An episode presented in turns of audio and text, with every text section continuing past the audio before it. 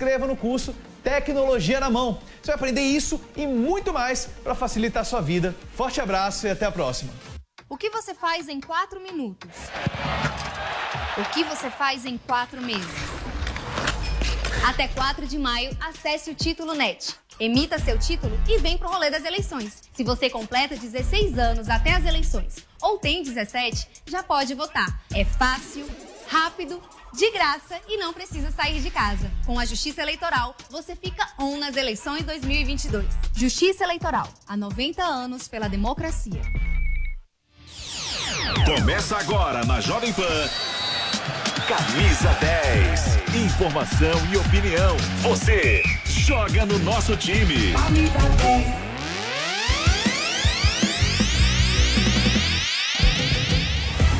Olá pessoal, começando mais uma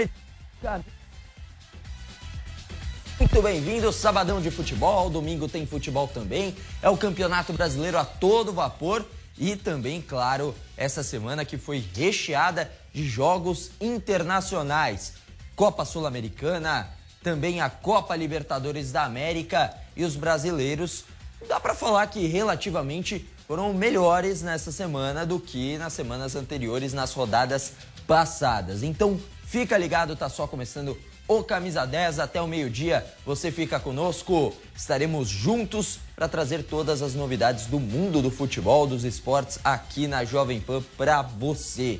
E olha, é, nessa, nesse sabadão, né, o Palmeiras vai entrar em campo, tem jogo importante, né, Campeonato Brasileiro a todo vapor. O Palmeiras que vem aí melhorando no Campeonato Brasileiro, começou tropeçando, conseguiu uma vitória importante é, nas últimas, nos últimos jogos. E na Copa Libertadores da América, o Palmeiras tá voando. Daqui a pouquinho, então, contato com o CT da Barra Funda, com o CT é, lá na academia de futebol né, do Palmeiras. Inclusive, já está aqui no telão, olha só. O Pedro Marques está conosco, vai trazer as informações do Palmeiras. Vamos fazer o seguinte: é, antes do Pedro Marques, né? Ele já está aqui, daqui a pouquinho vai trazer todas as informações do Palmeiras. A gente vai antes, né? Vamos com o Pedro e Marques então. O Palmeiras na tela, porque o Palmeiras vai ter mais um jogo importante nesse final de semana pelo pelo Campeonato Brasileiro. Fala, Pedro.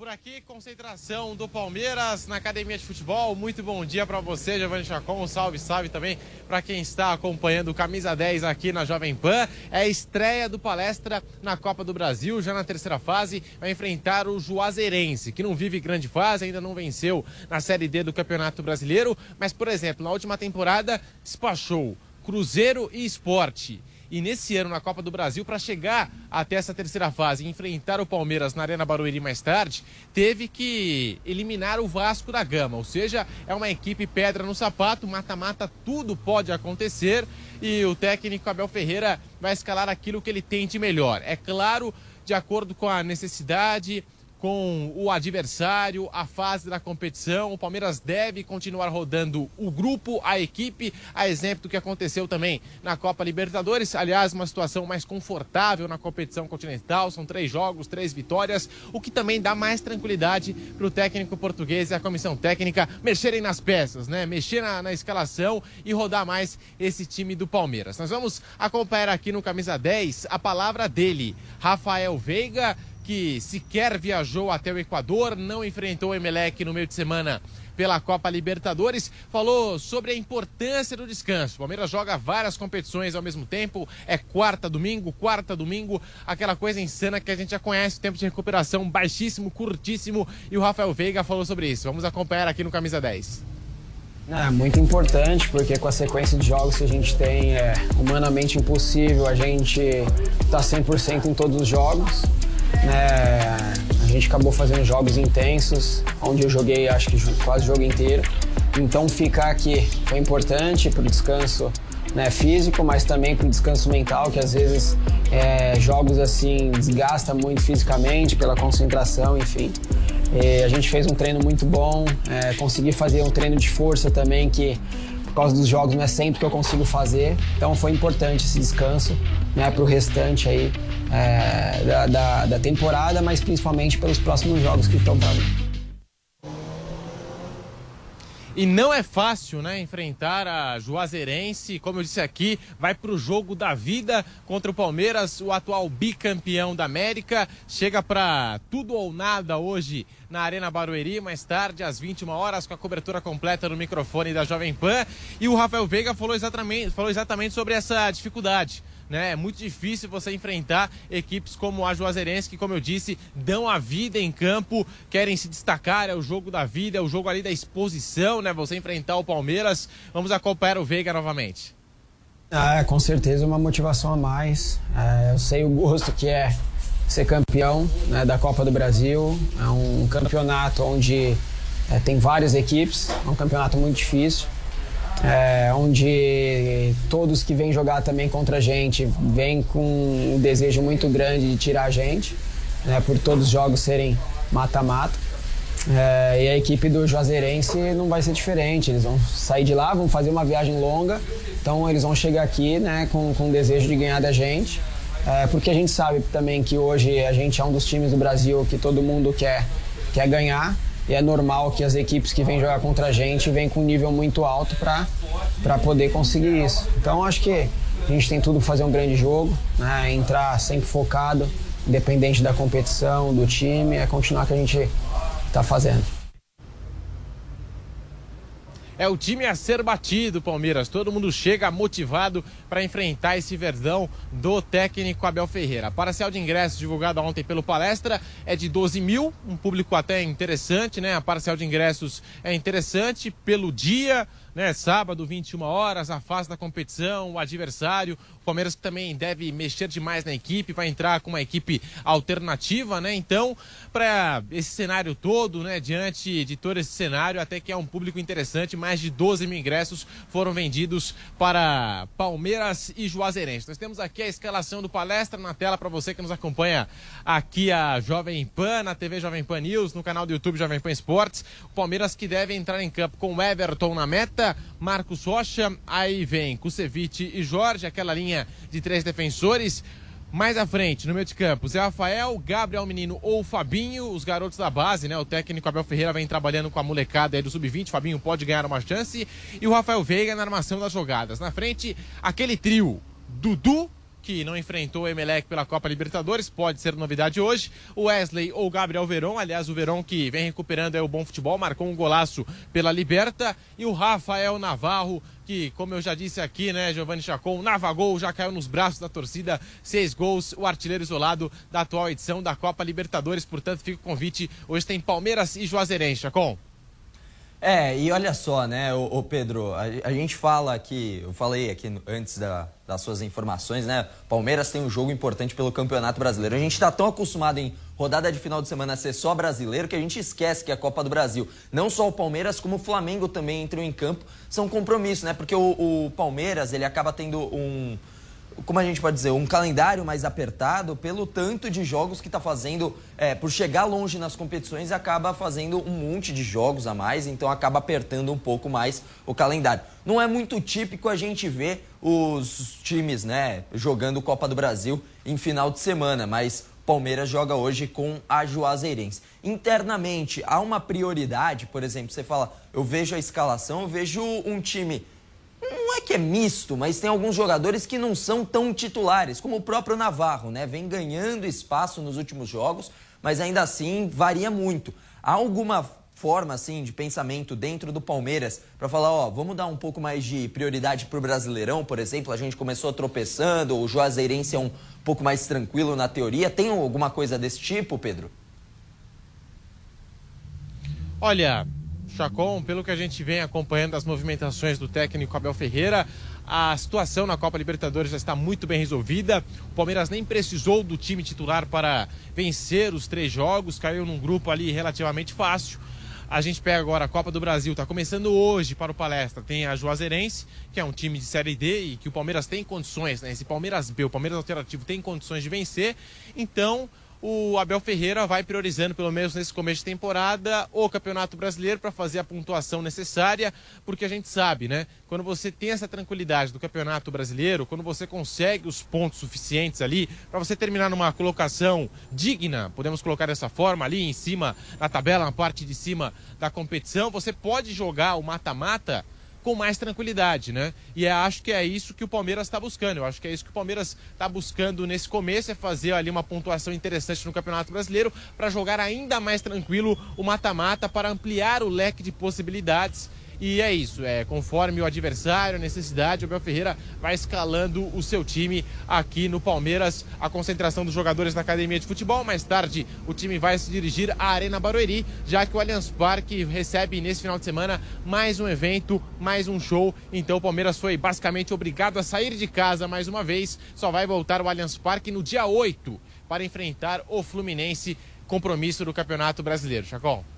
Boa, Pedro Marques com as informações do Palmeiras aqui na Jovem Pan. Daqui a pouquinho ele já pega ali o caminho de Barueri, estará presente na arena para essa partida. Palmeiras e Juazeirense, a Jovem Pan vai trazer todos os detalhes dessa partida.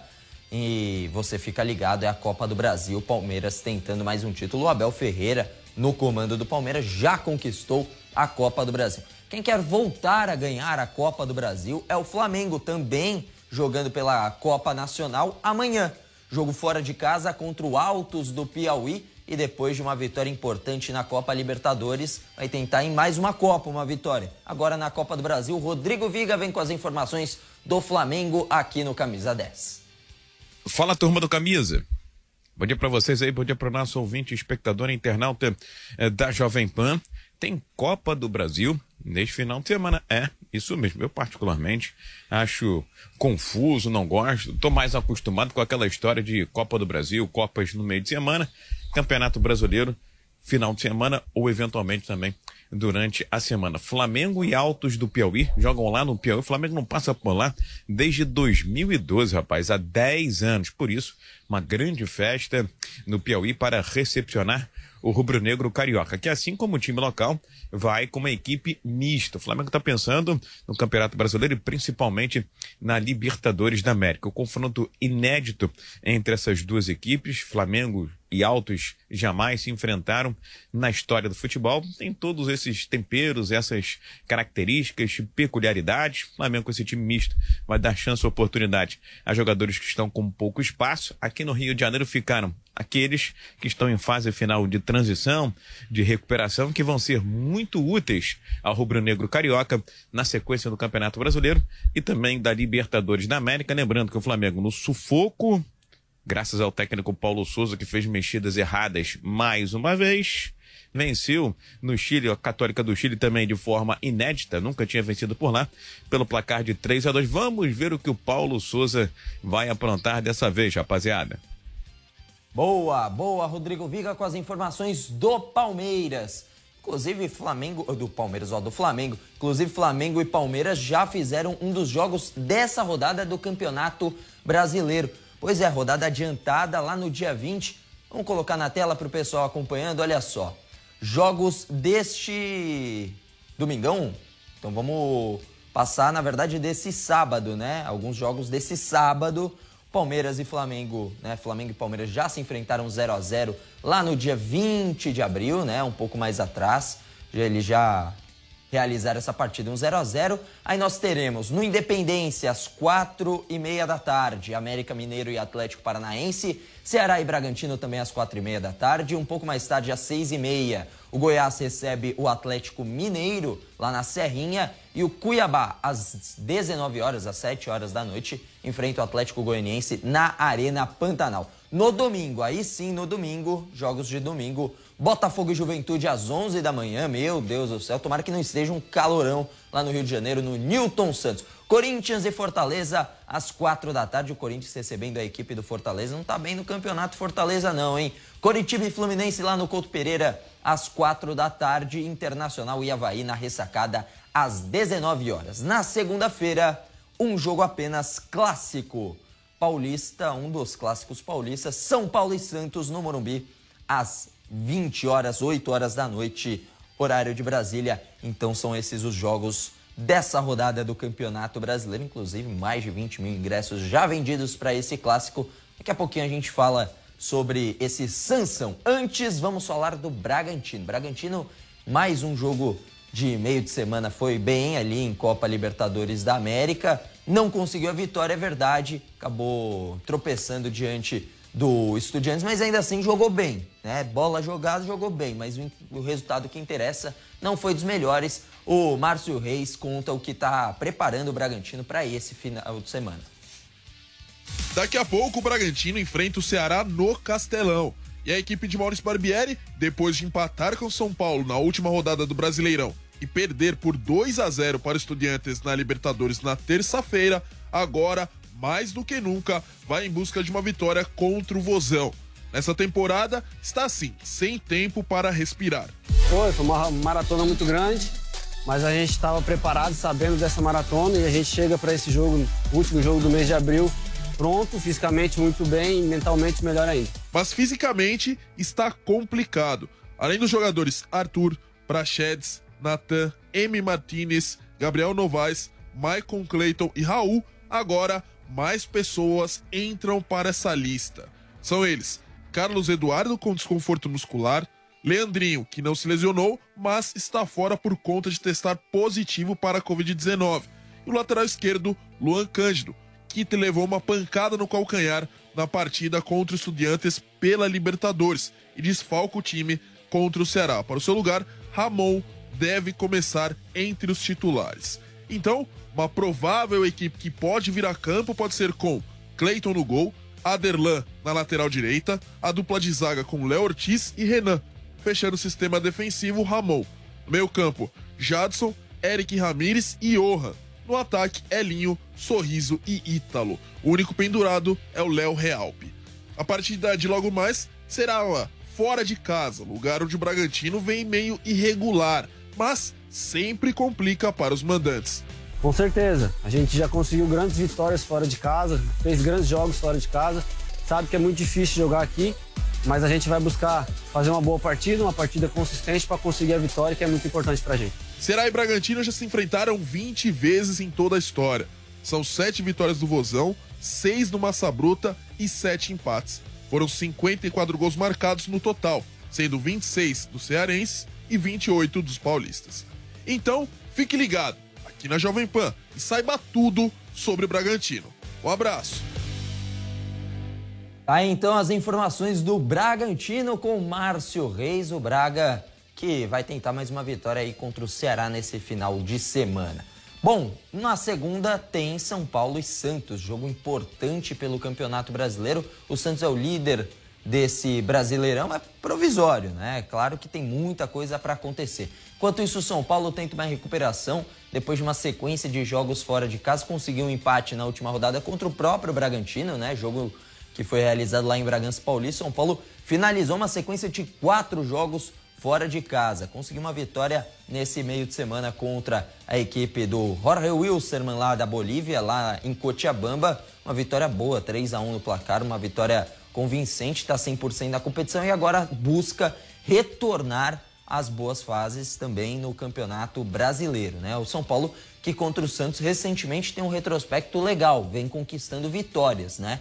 Inclusive, o técnico Rogério Senna, a reapresentação do elenco é hoje. Ontem foi folga para o elenco tricolor, então hoje reapresentação na parte da tarde lá no CT da Barra Funda, para preparação para o duelo contra o Santos na segunda-feira. Como eu disse antes, já mais de 20 mil ingressos foram vendidos antecipadamente para esse confronto. Então, não sei se uma promessa de casa cheia, mas pelo menos ali metade do estádio estará ocupado pela torcida tricolor. Os ingressos já estão à venda para todo o público, não só para o sócio torcedor, mas também para o torcedor que não é sócio torcedor, então já pode comprar o seu ingresso. Inclusive, falando do retrospecto, a gente vai colocar na tela um retrospecto legal aí do, do São Paulo contra o Santos, né? Tudo bem, 2019 teve um empate entre Santos e São Paulo em 1 a 1 aí depois empate entre Santos e São Paulo também lá na Vila Belmiro em 2020 2 a 2 aí o Santos venceu o São Paulo por 1 a 0 aquele jogo que o Santos estava reserva, o São Paulo brigando pelo título, deixou escapar. Um dos jogos foi esse. Aí depois, uma sequência positiva do São Paulo, né? Dois na verdade, uma sequência ainda, o Santos vencendo o São Paulo por 2 a 0 e depois o empate em 1 a 1. Mas recentemente, nessa temporada principalmente, o São Paulo conseguiu uma vitória importante, né?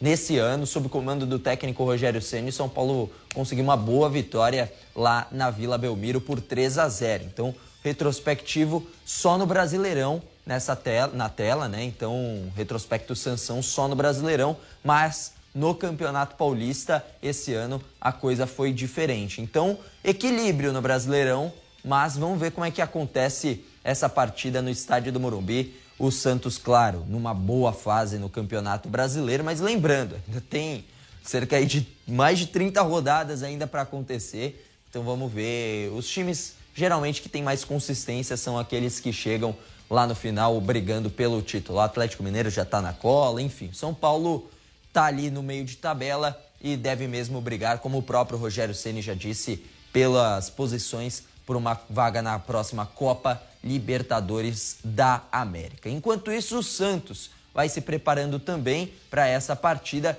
e o Diogo Mesquita é quem vem com as informações do Peixe aqui no Camisa 10. E a equipe do Santos segue trabalhando, não entra em campo nesse final de semana e na segunda-feira encara seu primeiro clássico no Brasileirão diante do São Paulo, partida no Morumbi. A equipe de Fabian Bustos defende a liderança da competição por enquanto, são sete pontos, duas vitórias e um empate. Apesar da posição, o treinador tenta encerrar os altos e baixos do time dentro de campo, encontrar o equilíbrio e principalmente fazer uma boa partida como visitante. Desde que assumiu, ainda na primeira fase do Paulistão, o treinador argentino comandou a equipe em sete partidas fora de casa, com três derrotas, três empates e apenas uma vitória diante do fraco Salgueiro na primeira rodada da Copa do Brasil. O retrospecto em clássicos também não é dos melhores em 2022. Vitória diante do Corinthians por 2 a 1 e derrotas para o São Paulo por 3 a 0 e para o Palmeiras por 1 a 0, Lembrando que só diante do Palmeiras o time tinha Bustos como treinador. Para essa partida contra o São Paulo, o comandante irá contar com a volta de Marcos Leonardo, ele que cumpriu a suspensão na Copa Sul-Americana. Volta ao time titular, portanto. Brian Gulo, autor do gol no meio da semana, volta ao banco de reservas. O treinador ainda não sabe se poderá escalar seu principal jogador, o atacante Ângelo. Ele que sentiu dores no jogo diante do União La Calera, foi substituído no intervalo. O mesmo tinha acontecido na vitória do último final de semana diante do América. O camisa 11 ainda será avaliado pelo departamento médico e caso receba a liberação, vai a campo na segunda-feira. Tá, então as informações do Santos, então esse clássico a Jovem Pan vai trazer todos os detalhes direto do estádio do Morumbi. A Jovem Pan estará presente para informar tudo o que acontecer nesse clássico Sansão São Paulo e Santos no estádio do Morumbi. Você vai estar conosco. Fica o convite para mais um duelo do Campeonato brasileiro. Agora falando de outro paulista, o Corinthians. Corinthians também tem jogo nesse final de semana, no domingo, Arena em Itaquera. E quem traz as informações é, do Timão é o Kaique Silva, direto lá do CT Joaquim Grava. Fala, Kaique. Fala pessoal, é isso mesmo, aqui direto do CT Joaquim Grava. Um abraço para você ligado na Jovem Pan e no Camisa 10. Nesta tarde, o time do Corinthians vai fazer o último treinamento, se preparando, portanto, para retomar as atenções ao Campeonato Brasileiro. Jogo contra a forte equipe do Fortaleza, que acontece em Itaquera. E a comissão técnica do português Vitor Pereira vai decidir, portanto, quem joga essa partida do Brasileirão. A tendência é que uma equipe mista barra reserva entre em campo, até por conta da sequência pesada de jogos. Palmeiras pelo Brasileirão, Boca Juniors pela Libertadores. Com isso, muitos jogadores que não têm oportunidade com frequência na equipe titular podem ganhar espaço. Quem concedeu entrevista coletiva ontem, aqui mesmo no CT Joaquim Grava, foi o zagueiro Raul Gustavo, que vem ganhando oportunidade titular nas últimas duas partidas importantíssimas para o Corinthians. E ele falou sobre essa sequência que ele vem tendo e sobre o seu momento na defesa do timão. Essa oportunidade que eu estou tendo, eu agradeço muito a Deus, que eu trabalho todos os dias forte para isso Fiquei muito feliz em poder estar ajudando o Corinthians, que é o principal e é o que importa. Mas eu não me, me coloco sob titular ainda. Eu prefiro achar que o professor vai optar para quem está melhor nos jogos.